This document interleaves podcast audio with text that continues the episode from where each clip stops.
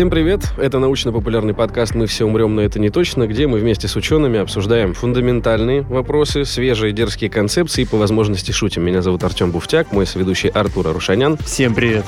Э, и, наконец-то, мы обещали в новом сезоне, что у нас будут экономические темы. Мы добрались до этого. Собственно, нужна подводка. Так вот, подводка. Ты ощутил, что нет возможности купить огромное количество новых игр в Стиме?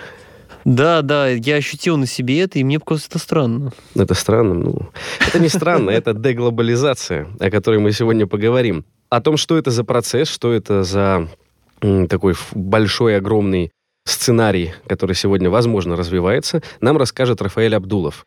Кандидат экономических наук, старший научный сотрудник Института экономики РАН. Рафаэль, здравствуйте. Здравствуйте. Ну, давайте начнем, как это, с базы, как мы обычно делаем. Это база. Вот прозвучал термин деглобализация. Приставка «де», там, особенно тем, кто учит иностранные языки, понятно, зачем она и почему. А что такое глобализация? Ну, если апеллировать к учебникам по экономике, то под глобализацией принято понимать такое свободное движение товаров, услуг, капитала и труда, рабочей силы. Угу. И чем меньше всяких границ, барьеров между этими четырьмя базовыми факторами, тем мы можем говорить о такой либерализации, глобализации под глобализацией, ну, есть много определений, не буду сейчас грузить, однако я хотел бы вот так вернуться лет на 20-30 и процитировать парочку, может быть, тройку а, известнейших экономистов, нобелевских лауреатов. Ну, например, Амартья Сен. Он говорит, что глобализация обогатила мир в научном и культурном отношении, а также принесла пользу многим людям э, в экономическом плане. Есть еще, например, САКС. Более свободная торговля, говорит он, повышает эффективность производства и предлагает потребителям более широкий выбор. Ну, еще двоих всего лишь. А, профессор экономики Гарварда Мэнкью. Грегори, его учебники переведены на многие языки э, мира, и вот многие российские вузы учились по его учебникам и учатся до сих пор. Пишет, что немногие утверждения пользуются таким большим консенсусом среди профессиональных экономистов, как то, что открытая мировая торговля способствует экономическому росту и повышает уровень жизни. Ну и самое, наверное, одиозное – это Фрэнсис Фукуяма, когда опубликовал свой небезызвестный труд «Конец истории». И он с концом истории связывал то, что э, после краха социалистического блока стран наступило торжество капитализма, неолиберализма, и теперь уже история не будет вот иметь вот этих отклонений. То есть теперь уже торжество неолиберальной мысли. Ну и, соответственно, такое вот э, счастье настало. Да, ни, ни кризисов экономических, ни войн, все, что мы сегодня видим. Ну, конечно, Фукуяму можно, э, не хотелось бы так плоско интерпретировать. Про войны он говорил, что они, возможно, будут. Да-да-да. Э, ну, у него в таком философском смысле, да. И э, тут надо сказать, что и наши многие чиновники, известные вот э, по некоторым телеграм-каналам, которые очень широко цитируются, я не буду их сейчас приводить примеры, они ведь тоже верили в вот эту глобальную глобализацию неолиберальную а, по своему смыслу. А сейчас мы знаем, что у них мнение кардинально развернулось, и они теперь обвиняют Запад во всех грехах и так далее. То есть что случилось с глобализацией? А давайте тоже на понятных примерах. Вот, например, такая образ красивый, когда программист э, где-нибудь на Багамах пишет код, но при этом работает в российской или заграничной компании, это же пример глобализации. Да, Он разумеется. наемный сотрудник, но при этом находится, может быть, там и гражданином другой страны, и с точки зрения как бы географии находиться в другом месте. Или, например, когда завод, там, Данон, к примеру, открывает в России, и их продукция появляется у нас на полках наших магазинов. Это тоже можно считать глобализацией. Да, да. То есть все вот эти вещи, это как раз-таки про то. Да. Проникновение капиталов, ресурсов трудовых. Свободное движение. Да, это экономический момент. А политический момент тоже, ну, как бы есть э, да, в давайте я так в двух словах просто дополню, наверное, то, давайте. что вы сказали. Действительно, глобализация предполагает прежде всего вот эти прямые иностранные инвестиции. Это то есть, чтобы капитал находил себе применение в странах любых. Для э, западных вот этих развитых стран это было выгодно, потому что можно эксплуатировать дешевую рабочую силу. Ну, предположим, в Китае, Вьетнаме, Индонезии, а, да и в России тоже.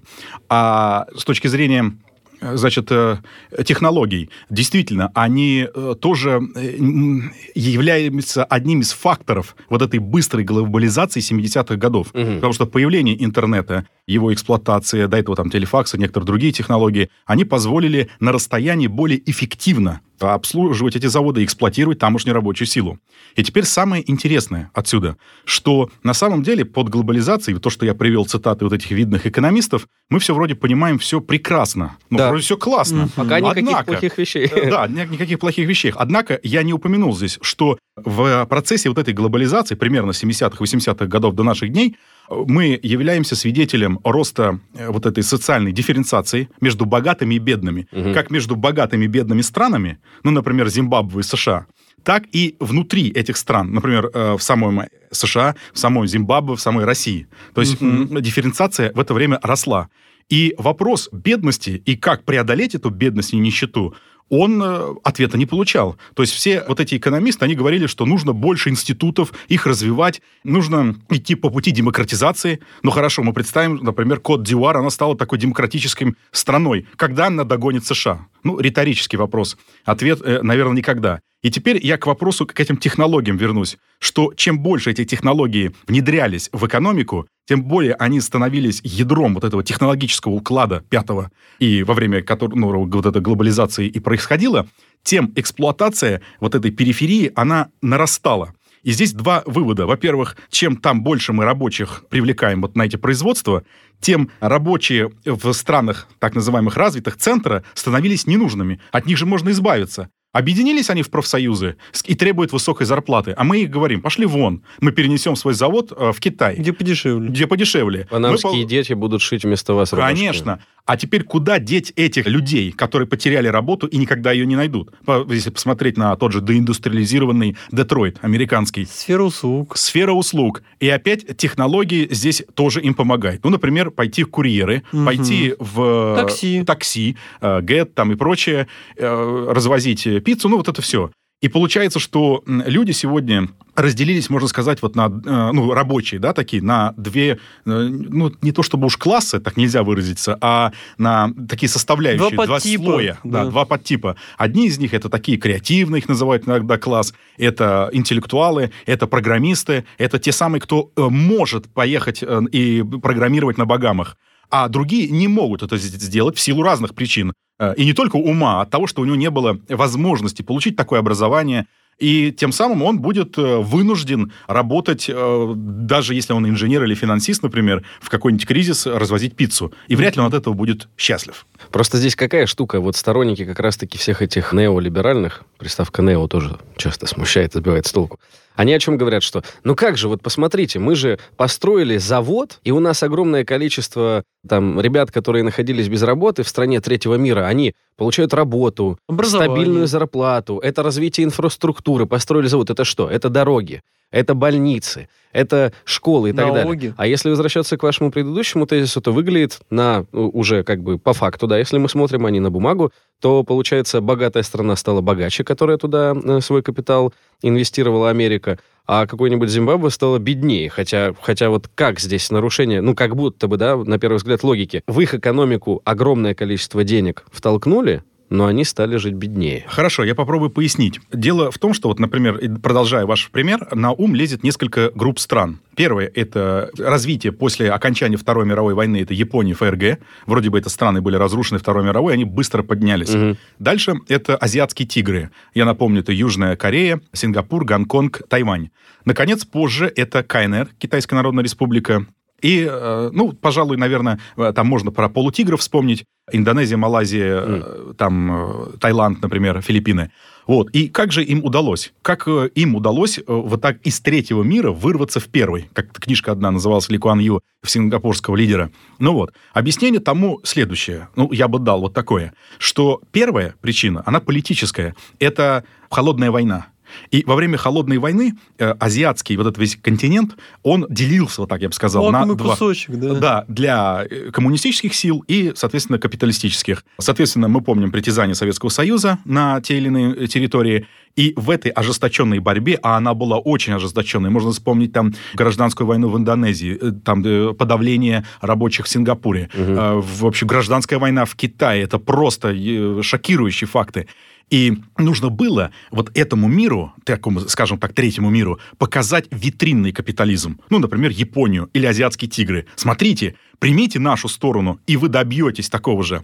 Это первое, это политическая а, причина. Я прошу прощения, да. а арабские страны тоже, наверное, в этот пример можно э, привнести? Или нет? Не совсем. Не получится. Там, э, да, и, э, у капитализма не хватило бы на тот момент ресурсов, например, обогатить какие-то э, арабские страны. Ну, сюда можно только Израиль. Э, понятно, это не арабское государство, но хотя бы находится в этой территории, mm-hmm. да, локации. Э, сюда можно... Э, ну, то есть про Саудовскую Аравию, Катар, там вот это вот все не получится. Про Саудовскую Аравию тоже можно сказать, да. Ну, потому да. что это был же способ как бы добрать нефть, собственно говоря, из другого лагеря. Да, вообще с саудитами очень интересная история. Ну, ну давайте, чтобы я не отвлечься, да, да, вот пожалуйста. ту мысль закончу, если да. будет время останется, пару слов про Саудовскую Аравию добавлю. Так вот, это первый фактор политический, второй экономический. Мы им не просто э, даем э, шанс выбраться в страны капиталистического мира, но и даем некоторые условия э, этому. То есть э, небольшие инвестиции прямые иностранные, ну, где большие, где нет, это нужно по отраслям смотреть. Mm. И второй момент, открываем свои рынки.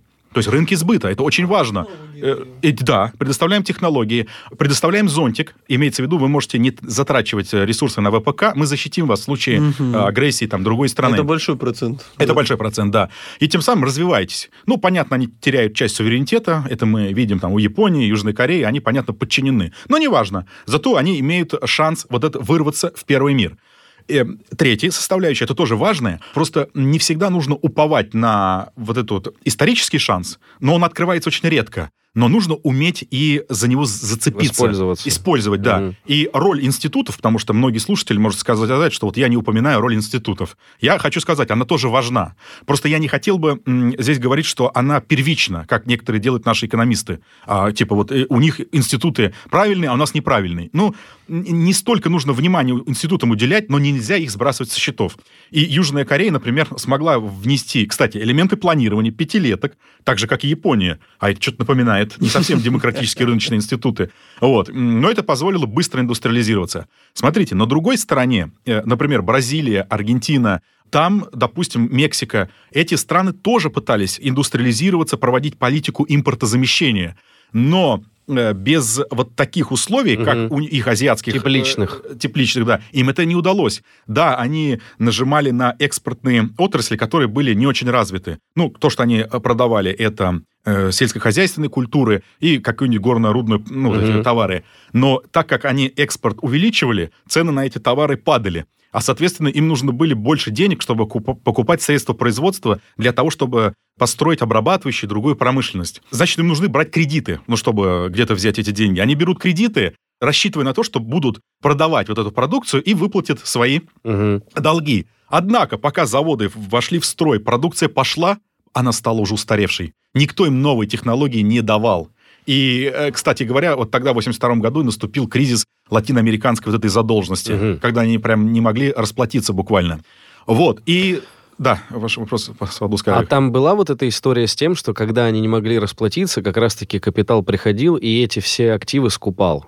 И они становились или нет? Э, я конкретно сейчас, наверное, примеров таких не приведу. Ну, На просто самом в деле, Европе... Знаете, как случилось? Да-да-да. Это в 80-е годы началась эпоха резкого роста инфляции, кстати, напоминающая сегодня. А там был указ от э, золотого стандарта, mm-hmm. новая финансовая система, в 70-е годы, то есть от Бреттон-Вудской отказались, и началась ямайская.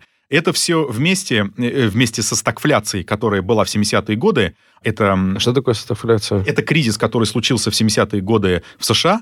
И э, почему так называется стагфляция? Потому что он сопровождался падением производства и ростом цен то есть стагнацией и инфляцией. И поэтому этот э, период в истории назван ага. стагфляцией.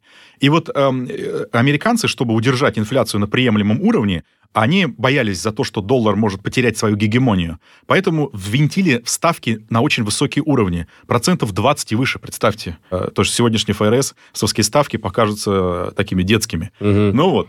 Все это привело к тому, что капиталы со всего мира начали стекаться, наоборот, в США потому что там высокие процентные ставки, значит, могут и покупать облигации, они будут сулить неплохие доходы. И даже из латиноамериканских стран капиталы начали утекать в США. Ну а зачем строить завод? Можно взять облигации да. США и получить Конечно, больше да. денег. И это, кстати, нанесло это один из тоже ударов по латиноамериканской экономике вот в тогдашнее время. Угу. Хорошо. Это, собственно говоря, было введение, объясняющее, что такое глобализация.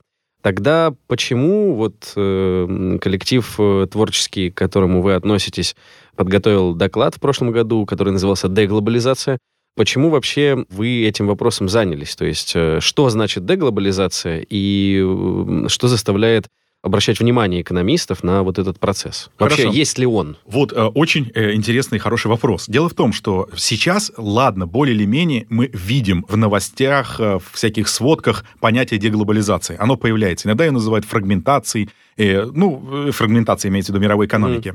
А вот где-то лет 10 назад или даже хотя бы 5, зачем так далеко, об этом не говорили. А Мы указывали уже тогда, ну, в каких-то статьях, в разговорах, что видим, например, стагнацию прямых иностранных инвестиций, денежно-кредитных там, ну, каких-то рынков, кредитов и других э, показателей. Угу. А на что наши оппоненты из э, либерального лагеря говорили, что это временно. Это все ага. будет, э, ну, это не тенденция, а что-то такое. Да, что-то вот такое, отклонение какие-то. Однако э, мы, например, даже уже видим, что вот эта политика протекционизма, которая проводит сегодня США, она началась не сегодня, не Это вчера. Защита она... своего производителя, да, да? Да, она была, например, э, и в 19 и в 17 и в 18 годах, 2000 я имел в виду. То есть до всех вот этих э, перетрубаций, ковидов и, и других mm-hmm. логистических кризисов. Это было именно в 2019 году, когда, например, рынок микроэлектроники даже сократился, потому что были внедрены жесткие санкции по отношению к китайским а, Huawei, товаропроизводителям. Да. да, Huawei тот же. Да, и э, вот других производителей 5G. Сейчас санкции еще жестче против э, китайских производителей. А на самом деле мы с нашим коллективом считаем, что процесс деглобализации начался после кризиса 2008-2009 годов. Угу. Это кризис, который был вызван, помните, наверное, ипотечным э, пузырем. Перестрахованием, да, и, э, Ну, да, в том включая страхование. Было цикл фильмов, кстати, посвященных угу. этому. Например, «Игра на понижение». Рекомендую угу. просмотру. Это будет там понятно, как эти воротилы с Уолл-стрит э, наделали дел там, и все это к чему привело. Однако, на самом деле, здесь снова не столько виноваты воротилы, а то опять мы все на них свалим. А здесь мы должны найти объективную причину а, того, чего случилось. И чтобы объяснить то, что случилось, мы и апеллировали к, и к теории, и к не, не о которых, вот цитаты которых я выразил, потому что они сейчас вообще, мне кажется, в таком положении, в потерянном, потому что все их... Э, не сработало. Да, их база, она дала э, трещины. А, хотя, может быть, они как-то и выкручиваются, обвиняя, например, в сумасшествии старика по какую-то сторону океана, допустим, и, не, и непонятно какого. А однако все-таки нужны объективные причины, а, что же случилось. Мы апеллировали к марксистской политэкономии и к представителям мир системного анализа. Я, наверное, начну про мир систем, потому что про марксизм я уже сказал, но это в двух словах, это трудовая теория стоимости, теория прибавочной стоимости, по сути дела, эксплуатация труда. Ну, почему, например, нужно выносить производство и так далее, э, чтобы сейчас не грузить наших слушателей. А не что так, да, что такое мир-система? Это взгляд на капитализм как на неоднородную систему. Есть страны центра, вот mm-hmm. развитые, есть страны периферии, все остальные. Ну, иногда полупериферии выделяют. Центр, по сути дела, эксплуатирует, ну или грабит, кому как нравится. А, каким образом? Тем, что монополизирует финансовые рынки, технологии, и на этом э, самом э, способе он может продавать товары по ценам завышенным, монопольно высоким, а покупать по заниженным у периферии. И теперь эм, я, отвечая на ваш вопрос по деглобализации, хочу сказать, что мир системы развивается циклично. То есть она проходит через некоторые стадии. И был такой представитель Ориги, который э, ввел понятие системных циклов накопления капитала когда в этой э, мир-системе доминирует или являются гегемоном один из страны-лидеров. Сегодня это, безусловно, США. До этого была Великобритания, до этого Голландия, до этого города-государства, ну, например, Генуя, ну, там, вместе с Венецией. И э, этот цикл накопления капитала проходит две фазы. Фазу материальной экспансии, то есть быстрого промышленного роста, и фазу финансовой экспансии, когда промышленный рост – оканчивается. 70-е годы, вот когда э, мы недавно затронули стагфляция, очень много экономистов спорят, а что же тогда случилось? Некоторые говорят, это страны ОПЕК подняли цены на нефть, и это все привело да, к кризису. Да, Но это такое. было спусковым крючком. На самом деле случилось перенакопление капитала, классическое, и это лучше всего объяснить с точки зрения марксизма. То есть любой кризис происходит тогда, когда товаров производится очень много, они начинают производиться все эффективнее, все быстрее, а заработной платы стагнирует. Рабочие не могут купить такое гигантское количество товаров. Переизбыток Да, производства. рано или поздно это приводит к переизбытку. Капиталисты начинают меньше инвестировать в новое производство, потому что смысла инвестировать нет. Зачем, если столько товаров? И в 70-е годы случился такой кризис только в мировом масштабе. Ведь в 70-е годы восстановилась ФРГ, Япония, Великобритания. Вот. И американский бизнес решил, а зачем нам нужны эти производства, а давайте мы будем все инвестировать в финансовый сектор. Начинаются расти, э, соответственно, акции, облигации, приводятся там и тут к финансовым пузырям, и эти финансовые пузыри нарастали все быстрее и больше, как снежный ком. То есть, получается, они вместо того, чтобы построить еще один завод, например, или провести его усовершенствование, они покупали на эти деньги какие-то бумаги, например, ценные. То есть как мы э, должны системно здесь немножко посмотреть. Одна часть капитала уйдет, например, на спекуляции, другая часть э, активов уходит на- в периферию, чтобы там построить заводы и оттуда дешевые товары Привести приобрести сюда, сюда. на наш рынок сбыта. Да. Мгм. И Вот. продолжать спекулировать. И при этом. продолжать спекулировать. Более того, даже это вот, э, сейчас утверждение мы усилим, что когда периферийная страна, ну какая-нибудь, начинает производить достаточное количество товаров и продавать их на западные рынки, они начинают в определенный момент пытаться нарастить свою конкурентоспособность. Как это сделать? Чтобы их товары были дешевле. Как это сделать? Занизить собственную национальную валюту. Зачем? Чтобы издержки нести в национальной дешевой валюте, платить в бюджет э, дешевыми тугриками, а получать за это крепкие доллары. От этого сегодня не отказываются. да? Нет, а совершенно верно. Теперь вопрос, как э, снизить, как занизить искусственную валюту?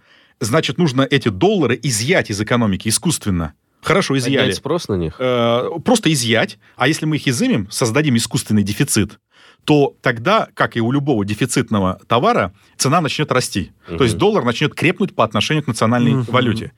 Э, Окей, достигли э, результата. Только теперь остался продумать механизм изъятия искусственного э, доллара из экономики.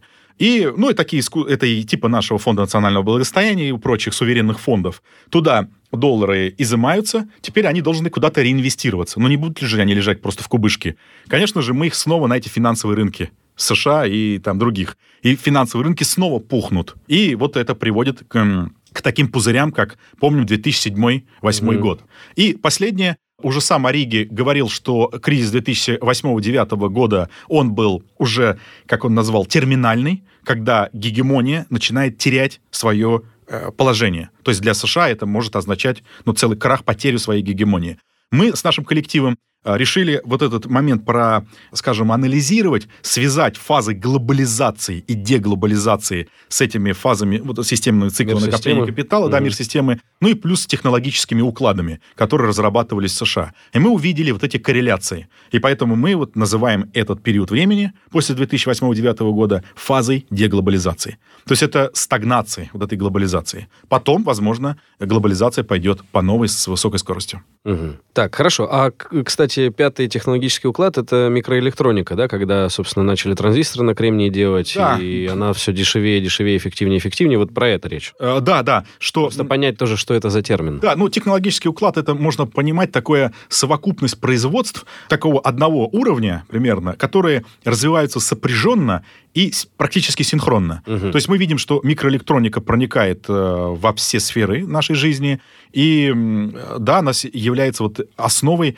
пятого технологического уклада. Если мы посмотрим про четвертый, то обычно его называют двигатель внутреннего сгорания, например. Мгм. До этого электродвигатель был таким основой, до этого паровый двигатель, естественно, и так далее. Вот, э, то есть такая происходит э, градация. Шестой технологический уклад, будущий, это, возможно, так называемая NBIX-конвергенция. Я не силен в этом сразу, это, может быть, как раз ваши слушатели могли бы здесь что-то добавить. Ну, то есть вот это нейро, э, био, когнитивные, Мгм. и вот их какое-то сопряжение. В любом случае, надо сказать, что э, микроэлектроника, она все равно пока остается фундаментом, возможно, в рамках шестого технологического уклада. Ведь все вот эти нейросети, а, искусственные интеллекты и другие технологии, они не могут работать без микрочипов. Именно, кстати, поэтому мы сегодня видим в рамках протекционистических вот этих торговых войн защиту своей микроэлектроники. Что это видно в США, что это видно в Китае и в Европе. Но больше здесь война между КНР и США. Собственно, я предложу вам поделиться выводами, к которым вы пришли. Э, до этого просто хотел про Китай еще заметить. Вот затронули историю с Huawei, про то, что в какой-то момент уже э, там Америка начала ограничивать их присутствие на своем рынке и так далее. Меня просто немного забавит, когда говорят, что вот э, Китай, какой он молодец, у него получилось а там, ну, например, у нас не получается. Но при этом здесь же история, собственно, она ложится на весь тот фундамент, который вы только что рассказывали дешевый, дешевая рабочая сила, там до смешного просто, копеечная, инвестирование в Китай. То есть, а по большому счету, развитые страны сами туда принесли технологии, сами построили заводы, сами создали рабочие места, сами организовали спрос на продукцию, которая там происходит. И заслуга Китая, ну, тем, что они воспользовались. Да. Но представить, что вот без всех этих условий они просто вышли там э, в эту поле рисовое и такие, а давайте здесь будет завод с микроэлектроникой. Ну, представить нельзя. То есть, по большому счету, здесь э, в погоне за снижением стоимости там, производства американские производители сами взрастили себе вот этого конкурента. Да, совершенно верно. И про чудо говорить тут, наверное, не приходится китайское. Да, ну, в тем к трем компонентам мы вернемся. Первое — это холодная война, и в 60-е годы между СССР и КНР да. обостряются отношения. Вот там Никита Хрущев и Мао Цзэдун, в том числе из-за взглядов на Сталина, после того, как у нас начинается разоблачение культа личности, Мао Цзэдун это очень, можно сказать, не принял, и начинается вот это э, их похолодание формирования отношений. Mm. Американцы этим воспользовались. Есть прекрасная книжка Киссинджера, который пишет, что вот как, в общем-то, его миссия была сделать встречу между Никсоном и Мао Цзэдуном. Вот. И после этого, конечно, начинаются и инвестиции, открытие рынков частичные для mm-hmm. китайских производителей и китайские реформы рыночные уже при Дэн Сяопине.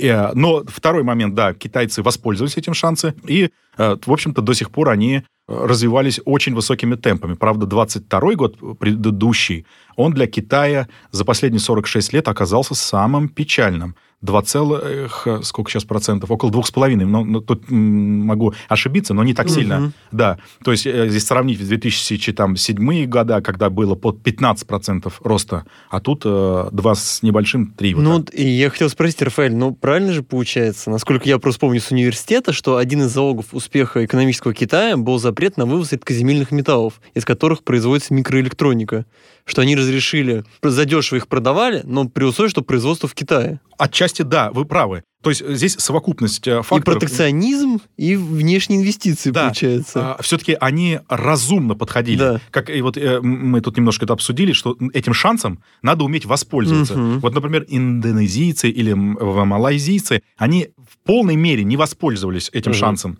А вот э, Китай, да, они смогли. И с редкоземельными, вообще-то говоря, металлами пример хороший, потому что сегодня Китай контролирует э, у себя и в других странах мира 90% редкоземельных вот, металлов. Вот, я про это тоже. Это залог тоже производства да. дешевого. Но им позволили это сделать в силу экономической конъюнктуры, когда стоило и выгоднее было пойти на уступки для того, чтобы разорвать вот этот вот э, софт-блок между Китаем и Советским Союзом. Если бы не было такой миссии, я сомневаюсь, что они бы сказали, ай, ладно, давайте у вас будем производить. Да, вот этот системный взгляд мне самому нравится. Я считаю, что именно так и произошло. А теперь Китай это конкурент, которого нужно любыми этими руками задавить, потому что это угрожает гегемонии США. Правда, я бы не стал Китаю отводить вот такое место, как делают наши некоторые ученые, политики, что это такой вот э, сопоставимый конкурент США. Угу. Во многих технологиях все-таки они проигрывают. Это опять, наверное, по, могут подтвердить многие слушатели, что вот э, производстве э, каких фотолитографических машин, да, вот Голландия, допустим, да, она является практически монополистом, если мы берем там 10 нанометров и меньше. Вот. Э, некоторые там японские производители, которые поставляют, соответственно, эти диски там, ну и прочее. Вот. То есть в этих э, технологиях вообще очень тяжело быть э, вот, или их воссоздать, воспроизвести в рамках одной страны. Угу. То есть глобализация как раз и создала вот эту Позволила, да. э, сеть. И теперь как без этой глобализации выжить Китаю, это такой вопрос. И очень дискутируемый. Ну и плюс, да, там же вкладывались не в какие-то супер невероятные а, научные установки или какие-нибудь передовые и, там, индустриальные машины, а в то, чтобы просто там вантус произвести дешевле. Что Китай же долгое время поставлял какие-то совершенно простые товары, просто силу стоимости конкурентоспособные. Там Не изначально же ракеты к ним приехали вот именно, строить. Да. И несмотря на то, что даже вот там посмотреть на экспорт высокотехнологичной продукции из Китая, да, он высокий, угу. а, занимает существенную долю. Но если мы будем там э, ковыряться, анализировать да. этот процесс, то мы увидим, что Китай некоторые компоненты вынуждены сначала купить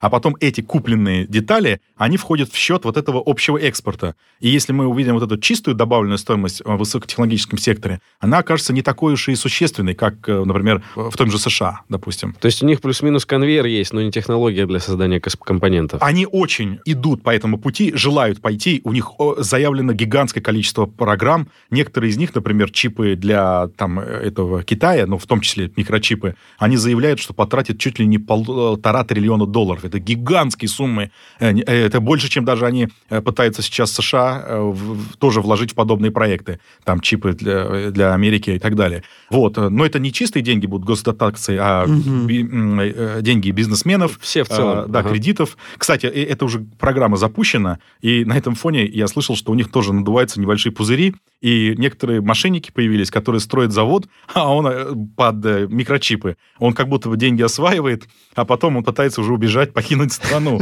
Но, правда, вот это надо еще, что называется, перепроверить. Э, ну, вот скорее всего, не исключено, ну, Звучит что... красиво, да. Да. Хорошо, давайте тогда перейдем к тем выводам, может быть, э, ожидаемым или неожидаемым, к которым вы пришли в рамках своей научной работы, мы, посвященной деглобализации. Да, мы, в общем, пришли к каким выводам таким, ну, чтобы проще это сказать, что действительно подтвердили вот эту гипотезу о том, что сейчас мир находится в стадии терминального кризиса. Действительно, Америка в своем существующем виде теряет свою гегемонию происходит такая трансформация мировой экономики. И отсюда могут быть несколько сценариев. Какие? Ну, первые, некоторые вот считают, что КНР станет таким э, лидером-гегемоном. Но мы это же обсудили с вами, что мы сомневаемся в этом в силу причин технологической зависимости. Второе, США снова становится в э, главе, скажем так, мир-системы, но в рамках уже такого обновления, в рамках новой Америки такой. Ну, вот как говорил Трамп, мы сделаем Америку снова великой. великой да. да, она выйдет из этой воды снова в такой э, сильный. Вот. Кстати, это действительно может быть. Дело в том, что многие, э, вот тоже экономисты из США, в Харви, например, указывал, что накопление капитала может э, происходить и часто происходит за счет прямого грабежа других государств. Допустим, вот эти э, истории с Ливией, Ираком, Югославии, они действительно имели место быть, и вот непонятно, что нас ждет в будущем, и это действительно может закончиться тем, что это даст некие ресурсы для мир-системы э, прожить лет 20-30 еще раз. И, собственно, те дрова в топку, которые кидают, да, да, да, да, да, чтобы, да, и, соответственно, в этом смысле любые военно-политические конфликты, они необходимы для того, чтобы произвести вот этот передел рынок. Вот классический передел рынок газа и нефти в Европе. Там Россия доминировала, а теперь будет доминировать США и Саудовская Аравия, допустим, отчасти Кувейт, Алжир. Угу. Вот, соответственно, здесь надо только вот что отметить. В любом случае, такого рода кризис он может быть преодолен за счет еще большего расширения периферии. Вот это очень важный эм, э, тезис. Но что это значит? Это означает, что периферия должна все время расширяться. И она все время расширялась. Она встраивалась в капиталистическую систему. Mm. То есть люди, которые вели крестьянский образ жизни, они должны становиться рабочими и работать на капитализм. И вот еще один известный экономист, Самир Амин, он уже умер, он говорил, что у капитализма нет такой же возможности расширяться бесконечно, потому что крестьян вот этих осталось мало. Конечные. Они конечные. И вот э, мы считаем тоже, тоже этот вывод э, показываем, что если капитализм и начнет новый цикл накопления капитала, то, вероятно, это будет последним. Дальше он развиваться не может. И э, капитализм приходит вот к такому своему пределу роста. Да. И, соответственно... И смысл его — это рост, а он вообще невозможен бесконечный. Да, смысл роста — это максимизация прибыли отдельных лиц отдельного класса, класса капиталистов, класса, которому принадлежит средства производства. Другой класс, как я уже и показываю, в основном прозябает в нищете. Есть исключения, которые на Багамах программируют, но это не представитель всего класса. Да. Он, э, э, там, их несколько, но можно посмотреть по статистике. И, соответственно, я полагаю, ну, и вот я говорю за весь свой коллектив, что иной мир возможен. Мир на, в рамках справедливости, э, в рамках построенной не максимизации прибыли, а в развитии человека, каждого отдельного. Ну, речь идет о социализме.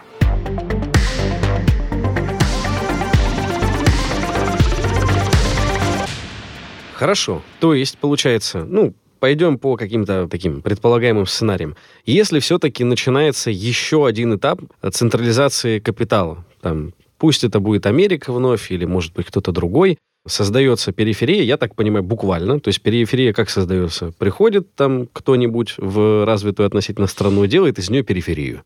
Вот у нас прекрасно там и дешевые люди, э, рабочая сила и рынок И сбыта. ресурсы. И да, можно диктовать любые условия. Ну, например, то есть мы так, откатывается эта вся система обратно до какого-то этапа, происходит заново. Я к чему подвожу? То есть история с кризисом, который мы наблюдаем сегодня, она неизбежна. Это история, которую можно отсрочить, но, судя по всему, есть какая-то, если не ошибка, то как минимум элемент, Механизм. который просто не позволит э, выйти, да, как-то с этого э, круга цикла на какой-то принципиально новый уровень, если мы не меняем формат взаимоотношений мировой, поли- политэкономический. Вы правы, что первое, значит, э, как может развиваться дальше вот этот мир системы, это либо кого-то мы насильно обратно в эту периферию э, туда внедряем, либо второй вариант – это просто раскрестьяниванием, да, каких-то людей, которые еще работают в рамках какого-то натурального хозяйства, заставляем работать э, в рамках капиталистической Мгм. системы. Мгм. Такие люди еще есть, их где-то Есть, около ну полутора да. миллиардов человек. Ого. То есть вот э, такой заварочки еще на последний раз, может, хватит. Но вы, и правы в том, что когда говорите, бесконечно это развиваться все равно не может. Во-первых, вот мы подошли к ограничению того, что не остается рабочей силы, кого стоило бы эксплуатировать. Мгм. И сколько бы технологий не развивались, надо это помнить, вот даже в рамках пятого технологического уклада, все равно эти технологии лишь позволяли эффективнее эксплуатировать периферию. Значит, вот мы приходим к такому эм, тупику, очевидно. А, надо сказать, что предыдущие вот такой трансформации эм, или изме- измена системных циклов накопления капитала сопровождались очень серьезными военно-политическими конфликтами. Ну, Первая и Вторая мировая война. Вот была гегемоном Великобритания, стала США. Передел рынков сбыта. В том числе передел рынков сбыта, это напоминает империализм, и, точнее, это и есть работа Владимира Ильича Ленина, Уль- Ульянова. И сейчас мы, ну, на самом деле, тоже стоим ведь на, вот, это, скажем, пороге Третьей мировой. И не случайно, потому что ну, накалены такие э, все противоречия. А. Британия, которая на каком-то этапе была, собственно говоря, центром э, накопления капитала, ее что вынудило ввязаться вот в такой конфликт? Э, Она заходила туда, надеясь, что как раз-таки еще сильнее свою власть упрочнит? Или ее втянули? То есть здесь как? Это дерзкие, как бы, дерзкие капиталы поменьше хотят скинуть царя с горы? Да. Или это взорвавшаяся Британия не оценила силы? Как вот это оценивать? Сам факт смены вот этого держателя основных сливок, э, царя горы. Конечно же, здесь такой процесс сложный, но именно Британской империи бросил вызов Германия, и, естественно, ну, в какой-то части, можно сказать, США, но они поддерживали их, но прежде всего это Германия бросила Мгм. вызов, потому что это новая страна, индустриализировалась очень быстро в конце 19 века, объединенная Германия.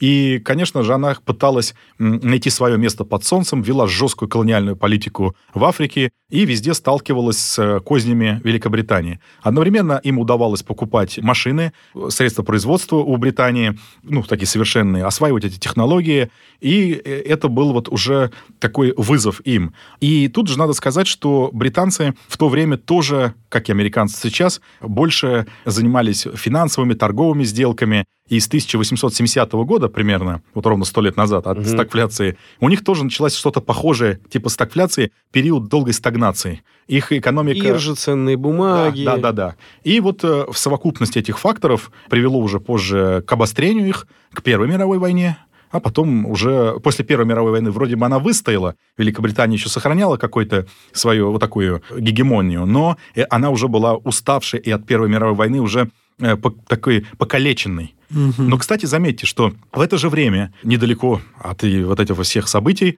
на Востоке появляется новое государство с новым типом. То есть Первая мировая война, вот эта бойня, они э, приводят к первому вот этому социалистическому проекту. А Вторая мировая война привела к еще большему расширению Усилению, да, да. социалистического блока. Но тут можно долго рассуждать, почему э, социализм распался. Я знаю, что если были оппоненты, они всегда апеллируют к тому, что раз СССР распался, значит, это э, социализм невозможен. Нежизнеспособно. Или если я скажу слово социализм, это означает обязательно ГУЛАГ, Сталин, и всех надо расстрелять. Именно так, да, только так. э, Но на самом деле это не так, потому что надо отметить, что СССР это была страна, первый раз пытавшаяся да, это построить, и были разного рода перегибы, Раз. И два. Эта страна долгое время находилась в рамках осажденной крепости. Ну, например, я недавно э, в Ютьюбе услышал ролик, спич такого э, одной конгрессвумен. И она такая говорит, что, оказывается, в США молодые люди на 40% где-то вот там по разным данным интересуются э, манифестом коммунистической партии и вообще социалистическими идеями. Это 40% студентов. Это безумие, говорит она.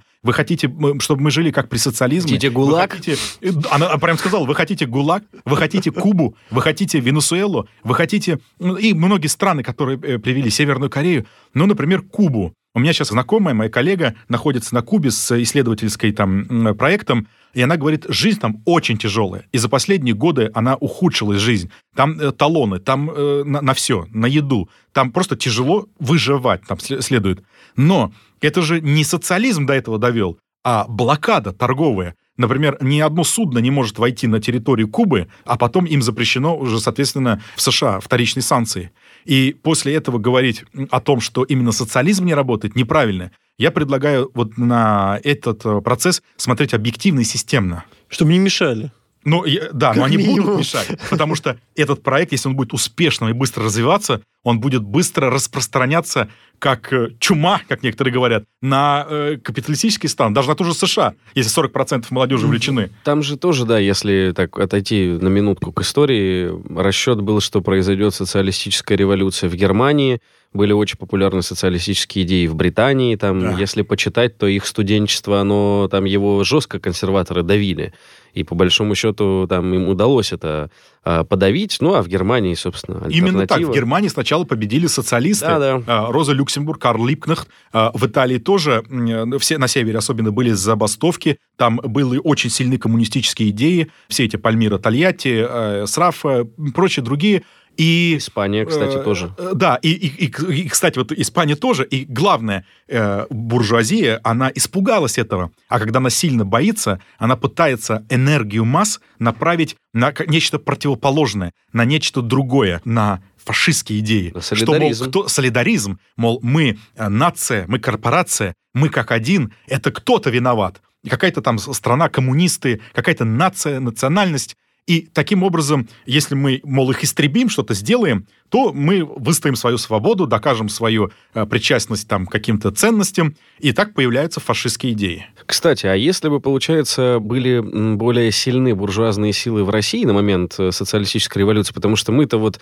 тянули за собой эту монархическую систему, весь мир уже от нее ну, условно, в экономическом плане отходило. У нас там еще дворянство много отъедало, наверное, от бюджета и так далее. То есть, если бы хватило сил отечественной, да, э, буржуазии вот начала 20 века, также разобраться с социалистами, как в европейских государствах, то, получается, вообще бы не было никакого проекта социалистического. Но он бы нигде потом не взлетел, вопрос наверное. Ну, да, я полагаю, вопрос времени, но ведь э, белогвардейцев поддерживали страны Антанты, в том числе. Почему? Но, Потому но видите, из-за границы. Да. Не местный, да, не местная а... буржуазия, а та, западная поддерживала. Э, ну, местные там тоже по-разному. Некоторые ага. поддерживали белых, э, некоторые э, в меньшей степени красных. Потому что ну, буржуазия было. теряла свои заводы, фабрики, помещики теряли свои владения. То есть поэтому была борьба в основном с помещиками, да, с капиталистами и прочее. Ну, понял, так упростить не получится. Хорошо. А, хотел, мне интересно, как ну, просто интересно. Хочу... Да. Я хотел сказать, почему интересно, но не понял, почему, потому что мне просто интересно.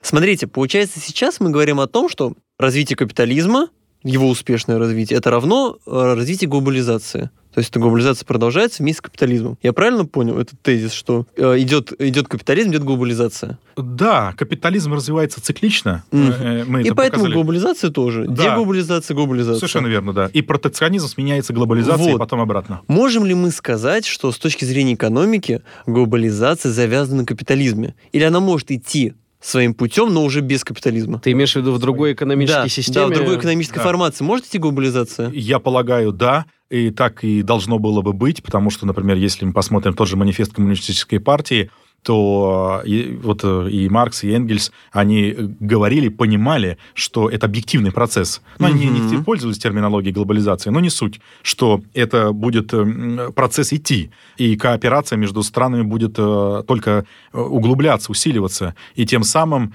в рамках, например, если же мы представим мир весь в рамках социализма, то все равно глобализация, только у нее будут уже другие цели. Mm-hmm. Опять-таки, не то, что максимизация прибыли отдельных транснациональных корпораций. И, и не эксплуатация периферии. Да, да, конечно же, не эксплуатация, а наоборот, где-то помощь, обмен mm-hmm. технологиями и так далее. Ну, как было в Советском Союзе, строили в республиках дофигища заводов, да, технологий, в том числе, институтов. А, были идеи в Советском Союзе в рамках СЭФ, Совета вот этих стран э, экономической взаимопомощи, вообще тоже проводить такую специализацию в рамках стран. Ну, например, ага. где-то будет тяжелая промышленность, где-то там легкая. легкая. А, во всяком случае, дискуссии по этому шли, но не все страны соглашались. Угу. И в том числе, например, Румыния очень воспрепятствовала этому. И чтобы уже не ругаться с этими странами, мы тогда сочли, ладно, тогда в каждой, пускай, стране будут те или иные технологии развиваться, да. Предлагаю вернуться в конце еще раз все-таки к докладу и к, к теме деглобализации. Вот один сценарий мы затронули, что, ну, там, неважно, кто из там, представителей сегодняшних э, капиталистических стран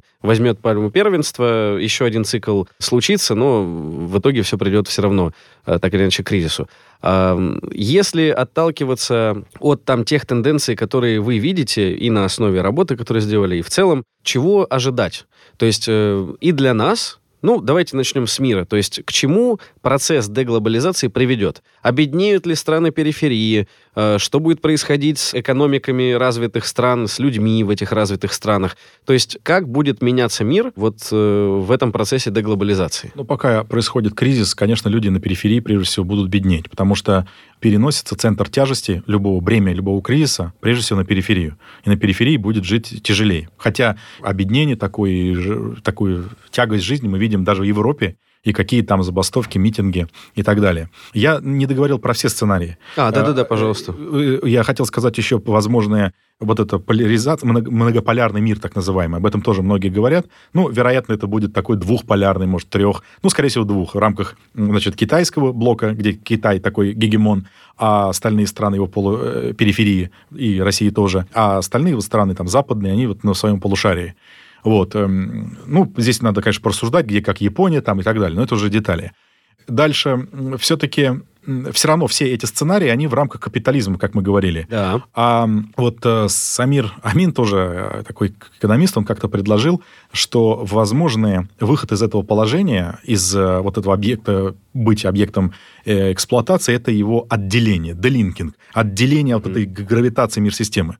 И он отчасти говорил, что СССР как раз и произвел вот это отделение, несмотря на то, что э, вот э, страна проводила, может быть, где-то неэффективную систему индустриализации, многие так говорят, э, ну, потому что Сталин вроде перегибал много где. Но э, как э, не подходить к фигуре Сталина, мы должны отметить, что за где-то вот начало 20-х годов до начала Великой Отечественной войны 40-х, вот за 20 лет, э, страна индустриализировалась. И такими темпами, что смогла одержать победу против... против первой экономики мира, их, военной, да, точнее, извините. Экономики, экономики которая а... почти объединила всю Европу, во всяком случае, всю промышленность на работу против СССР.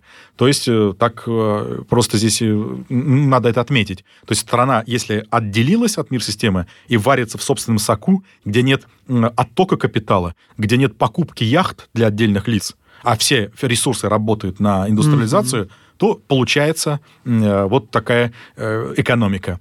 И, соответственно, Самир Амин считал, что сейчас вот таким кандидатом на отделение могла бы быть Китай и группа стран. Ну, например, Китай и некоторые там Россия, Иран. Страны ШОС. То есть, а, да. Для начала поляризация. Такая поляризация отделения. Но мы вот в своем докладе добавляем, что если бы, конечно, рабочие э, и прогрессивные левые силы в Китае, а они есть, новые левые, например, смогли бы протолкнуть свою повестку, чтобы Китай все-таки из э, вот этого своих капиталистических тенденций, которые преобладают, повернул снова в социализм, то тогда это был бы такой прогрессивный путь для всего человека, ну, для человечества сначала в рамках отделившихся стран, а, возможно, и всего, ну, которые бы смотрели на это как на какой-то маяк такой. Буфер, который позволяет странам в фарватере пережить вот этот делинкинг. Да. То есть они как бы идут, и их поддерживает вот эта сильная, мощная экономика Китая. И думаете, что возможен такой сценарий? Вы знаете, э, нам, может быть, вот в этой э, студии кажется это невозможным, но и вот э, в семнадцатом году было невозможно, в начале семнадцатого года, что будет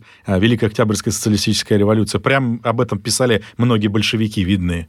угу. а оно случилось. И вот э, все, что кажется невозможным, эта невозможность как-то наступает, а потом мы удивляемся, и как это в, в психологии бывает, потом это э, принимаем. Да-да-да, это решение. И живем с этим. Э, мир меняется очень быстро, и поэтому любой из сценариев, конечно же, возможен. Не хотелось бы года не проводить вот на кофейной гуще, но все-таки эти сценарии вот мы с ребятами оценили как возможные некоторые. Хорошо. И все-таки спрошу, вот этот процесс деглобализации, он будет ускоряться и нарастать по своей мощности? То есть а, будет ли усиливаться политика протекционизма, когда там в Британии будет потихоньку выгонять там, с полок магазинов импортные товары, европейские страны, американские, э, американские, южноамериканские? То есть вот будет усугубляться ли процесс, когда мы, наоборот, отказываемся от вот этого взаимопроникновения и капиталов, и трудовых ресурсов, и вот этого всего. В нашем докладе о деглобализации мы выделили два типа циклов этой деглобализации. Такой, назовем среднесрочный и долгосрочный. Ага. Долгосрочный, я уже рассказал, это системный цикл накопления капитала. Пока мир не придет в таком политическом смысле в новую конструкцию, будет происходить деглобализация. Однако я не упомянул, ну, то есть как-то это сделал э, поверхностно, что деглобализация и глобализация, она еще коррелирует с изменением технологических укладов. В рамках наступления нового технологического уклада, как правило, проявляются тенденции протекционизма, потому что каждая из стран хочет защитить своих производителей. Дать окрепнуть как бы новому. Да, э, создать для них тепличные условия. Как только условия созданы, продукция создана, товары созданы, эта страна пытается, наоборот, э, э, границы открыть, чтобы эти товары начали осваивать проникать. другие рынки и проникать в другие страны мира. И, э, соответственно, на этапе широкого распространения технологического уклада мы видим тенденцию глобализации. Сейчас э, мы э, Одно на другое накладывается. Да-да-да, одно на другое. С одной стороны, вот эти с длинных с точек зрения подходит новая трансформация, терминальный кризис. А с другой стороны, мы сейчас стоим на пороге нового шестого технологического уклада. И каждая из стран пытается защитить своих производителей. Это и вот эти э, законы о чипах, и в том числе инвестирование вот э, в разные проекты типа искусственного интеллекта и прочее, прочее, и, главное, защита своих производителей. Поэтому, да, действительно, все сошлось вот как-то в одной угу. точке. То есть, как бы у нас сейчас будет наслаиваться один из перечисленных сценариев там или поляризации, или что-то другое, с осваиванием новой технологии, закрытием рынков. И вот интересно получается, что будет потом, когда шестой уклад будет освоен, и границы начнут открываться, на какой стадии будет тогда передел власти, вот этот общемировой экономический? Ну, я... Тут трудно, конечно, вот этот рассуждать на эту тему. Может быть, эти процессы будут происходить более-менее одновременно. У нас была, кстати, такая гипотеза в нашем докладе, что вот э, каждую фазу, вот, например, материальной экспансии и финансовой экспансии связывать еще и с технологическими укладами. Ага. Правда, у нас не совсем наши эконометрические модели с этим получились. Но это была одна из гипотез. Поэтому, если эта гипотеза верна, возможно, что сейчас э, стартанет новый системный цикл накопления капитала и новый шестой технологический mm-hmm. уклад. А, наоборот, вы имеете в виду, может э, совпасть вот эти два события? Два, да, да, да, два события совпадут, да. Но, э, опять-таки, э, здесь не хочется превращаться в вангу, потому что э, здесь разные сценарии, о чем мы и говорим. Может быть, все-таки произойдет отделение КНР. Слишком много переменных, да. Да, конечно. И ведь нельзя Э, пассивно ждать, э, что произойдет. Человек ведь тоже может выступать в роли э, не только там субъекта, но объекта действия, такого актора. Так что здесь разные, возможно, сценарии. Ну, либо, да, все, собственно, в радиоактивный пепел. И такой сценарий тоже. Все в труху, но потом. Вот, да, вот так начали, да? Мы, мы все равно умрем, да? Ну, подкаст «Мы все умрем», да, называется старое название, когда мы говорили только про концы света, но, видите, вот пришли к к этому выводу. Э, науки, да, и в том числе в чистом виде. Э, классический вопрос, который мы задаем всем в конце эпизода. Вот послушал нас, например, старшеклассник, который выбирает, собственно, что дальше изучать, куда поступать. Или, например, человек, который закончил там, получил бакалавриат, думает, э, какую магистратуру себе выбрать. То есть перед ним стоит вопрос образования. Послушал он вас, Рафаэль, и понял, что вот то, что вы рассказываете, ему в целом интересно. Он бы хотел этим заниматься, сделать это своим родом деятельности, профессиональным. Э, какая фундаментальная база необходима в этом случае, чтобы прийти э, там, в такой вот подход к экономике? Не знаю, как, кстати, вот назвать ваш род деятельности? Политэкономия? Ну, то, что я сейчас рассказывал, вот и, как мы оценивали процессы деглобализации, мы их рассматривали с точки зрения, да, политэкономии. Что и даже, скажу, марксистской политэкономии, да. А, это уже течение, собственно. Это уже, да, течение. Ну вот, если человек понял, что ему именно политэкономия интересна, то на какие, может быть, э, кафедры, факультеты, вузы, возможно, ему обратить внимание? Есть сценарий какой-то, чтобы прийти именно в науку как в- к работе? А, Вы знаете, конечно, здесь э, зависит э, от многих факторов. А, В России имеется большое, гигантское количество в разного университетов, факультетов экономической направленности. И э, кому, какому там преподавателю, как вы попадете, это, конечно, как повезет. Но более того, и самое важное, что сейчас, ну, до этих, наверное, 22 года экономикс, это микроэкономика, макроэкономика, Вот вот, да. они э, были в- и пока еще ос- остаются в таком мейнстриме, то есть доминирующими в системе образования. Я знаю там о процессах в финансовом университете, где помимо экономики и экономикс вводят политэкономию. Мгм. И это приятная тенденция. Но такое не везде случается. Если человеку интересна экономическая теория, я думаю, ну, можно выбрать уже какой-то, э, любой университет. В любом случае, это ведь хорошо, если человек освоит и хорошо освоит даже этот экономикс, даже Мгм. эту эконометрику, институционализм, а потом сам э, будет э, приходить к политэкономии. К сожалению, политэкономию, например, марксистскую, не преподают вот так, как это делали там в советский период, или как это делают в Китайской Народной Республике до сих пор. Вот. И здесь придется самостоятельно изучить это. Я бы предложил так, чтобы знать и э, вот этот экономикс, мейнстрим современный, Ну, и знать политэкономию. Это же здорово, когда вы овладеваете двумя, тремя течениями. Можешь И апеллировать сами сразу. сопоставлять. Можете, оп- да, сопоставлять, критически мыслить. Сами можете видеть, где она истина, Мгм. а где идеология. Ведь в любой общественной науке, как и в истории, социологии, экономике, идеология и вот эта эм, познавательная функция, составляющая, они идут друг рука об руку. Но где-то идеология начинает вытеснять познание, э, истину вот эту, э, с тем, чтобы э, эта наука начинает нарушать интересы определенных бенефициаров, определенного класса. То есть экономика, ну, если мы ее начинаем изучать без идеологии, она может стать вредной. Потому что да. она, например, мне будет мешать зарабатывать деньги. Я Мгм. хочу строить заводы, а, там, эксплуатировать людей, а потом мне показывают, что там, э, ты своими действиями а, приводишь к таким-то кризисам, последствиям, военно-политическим э, конфликтам и прочее. И здесь мы начинаем уже внедрять идеологическую компоненту. Мы, по сути, фальсифицируем эту часть. И вот я хотел бы, чтобы студенты понимали это и самостоятельно дошли до вот этой истины. А как и какую литературу э, читать, по-моему, э, вы сможете, да, вложить, э, например, какие-нибудь ссылки на YouTube-каналы, где можно ознакомиться с нашим докладом, с нашими пабликами, и где, соответственно, вообще все интересующиеся люди смогут найти и литературу, видеоматериалы, и идти от простого к сложному. Чтобы не вот просто грузиться сразу какой-то философией, а чтобы это было интересно, в кайф. Ну, то есть, как точка входа в политэкономию, базовая экономика, да, мейнстримная, микро, макро, и вот это вот все вполне себе подходит. Мы на нашем канале в э, ВКонтакте, можно да, его Пожалуйста. сказать, это простые числа, рекомендуем и э, посмотрите наши каналы во всех социальных сетях, YouTube и прочее. И там у нас есть специальный, мы подвесили список а, литературы к изучению, Мгм. от простого к сложному.